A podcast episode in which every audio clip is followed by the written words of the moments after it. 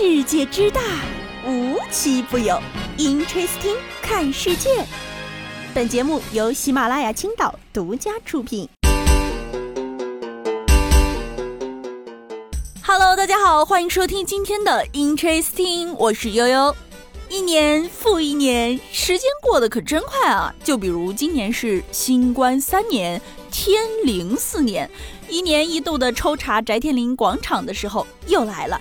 听说啊，现在的查重呢是越来越畸形和魔怔了，有的呢工作好几年的帖子还会被抽中。在这个互联网上啊，也许有任何人犯过错，都有可能被时间冲淡、被原谅的那一天，但是不会有翟天临被忘记、被原谅的那一天。每年这个时候，不知知网为何物的翟博士，就像一个存活于互联网上的活数字秦桧，每年都会有大批的学子去他微博广场里吐痰，对他说上一句“退”。从来没见过哪个明星能这么轰轰烈烈呀！微博数据呢非常好，非常活跃，每年都会自动有热度，但是啊，没有一个 PR 敢用。这要不是亲眼见了，指定没人信。每当这个时候啊，你打开微博实时搜索翟天临的广场，就会收获很多骂林文学，又好笑是又惨呐。要说娱乐圈哪个明星的粉丝文化水平高，可能不好统计，但要说娱乐圈哪个明星的黑粉文化水平最高，那肯定非翟天临莫属了。我觉得翟天临的粉丝的平均学历肯定是明星里最高的，感觉科学家的粉丝群体都不一定有他的高吧，全是本科起步，上不封顶。也许这里表述的不是那么准确，那是黑粉吗？那都是实打实的仇人啊！由这些翟天临受害者联盟还衍生出来一个天灵指数，就是指随着写论文的学子们的怒气值波动的翟天临搜索热度。除了天灵指数之外，还出现了天灵纪年法。啊，不得了，不得了了！翟天临都有年号了。天灵纪年法呢，是一种毕业生专用纪年法。天灵元年即公元二零一九年。如果别人问你哪一年毕业的，你说是天灵元年毕业的，那你就是二零一九年。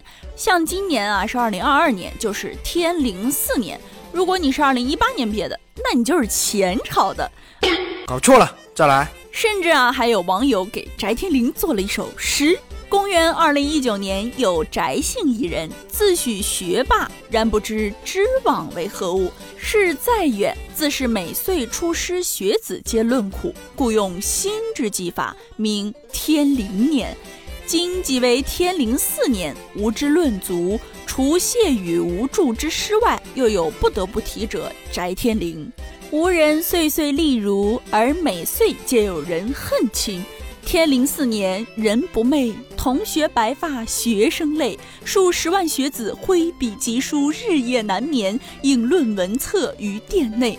朝暮修订，终印六册，坐于宿舍，常思众问，曰：“天灵如安否呀？”Are you OK? Hello, thank you, thank you very much. 最近啊，除了毕业生们被论文折磨以外，这已经有工作的大厂员工啊，也过得没那么安稳。裁员这个词儿往搜索框里一打，就会有一大串公司出现，而且呢，裁员比例还非常之高，甚至一些部门呢是百分之百全部裁掉。大家纷纷感叹：年近四十，难道还得去跟年轻人抢公务员的名单吗？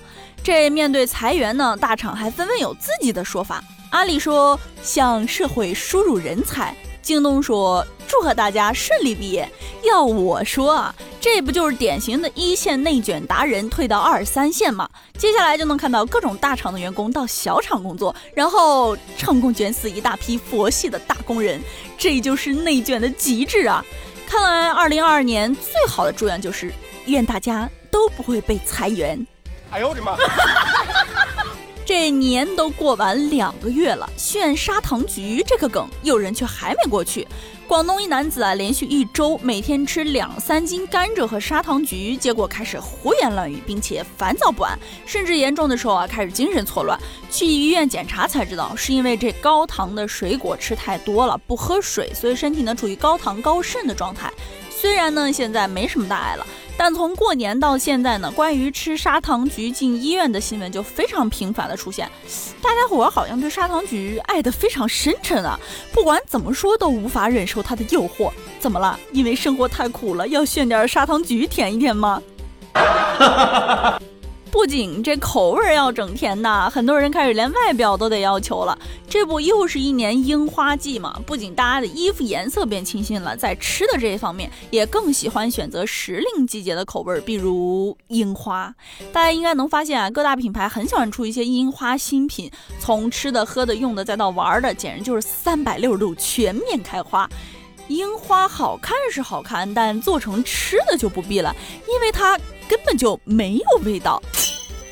樱花呢本身是没有任何味道的啊，所以添加在食品里的大部分呢都是添加剂，比如星某客的樱花限定咖啡、某市的樱花限定薯片，都是听起来有关，但实际无关。纵然樱花口味不被大家待见，但品牌方呢却越出越起劲儿，还能是为什么呀？还不是因为这包装属实是很好卖呀？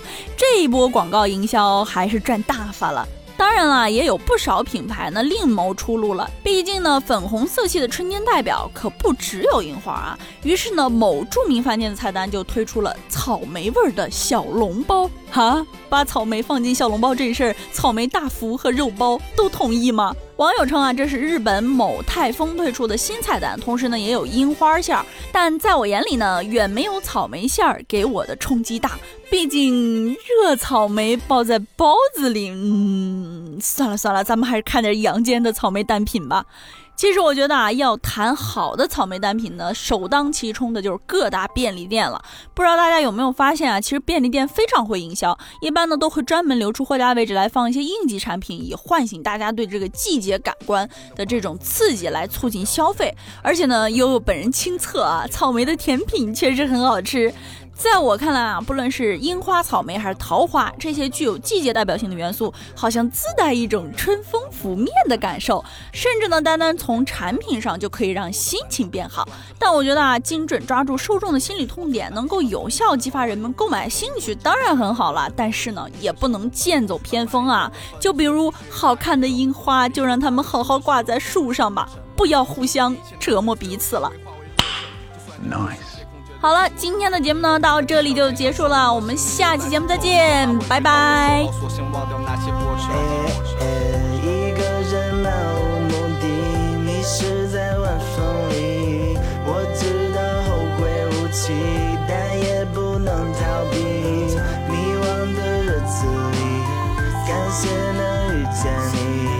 究竟还要经历多少荆棘？也许该为我的选择清晰。人活着到底为了什么东西？忙碌可能为了一张到老也不够完清的账单。我每天碌碌无为，却又感觉活得累，总有人劝我别他妈追梦了，快去上班。混到头来不过为了一个名称。你喜欢的东西总许多人争，他们随便动动手指就能得到的，你却要付出百倍努力，还要赌上你的人生。或许被打到鼻青脸肿也不敢还手吧。你知道后果，没有人可以来为你承担。吃完泡面会撒谎，自己的钱还有一半是不想被担心，一半怕再难堪。我没有他们那么出众，没有开豪车的叔叔，就这样，其实我也无所谓。不就是被骂了两句，并不值得你去选择放弃。听完这首歌就早点睡。一个人漫无目的，迷失在晚风里。我知道后会无期，但也不能逃避。迷惘的日子里，感谢能遇见你。究竟还要经历多少荆棘？也许该为我的选择清晰。你没做怎么叫没搞头？你不要做了。不劝你脚踏实地的做人吧？这里有份洗厕所的工作，你先做着，你就别做梦了。那跟咸鱼有什么分别啊？你连鞋都没有，那不就咸鱼一条喽？学人家讲义气啊，话不能这么讲。我心中的一团火不会熄的。要把它吹熄了，不熄，熄了可以再点着它。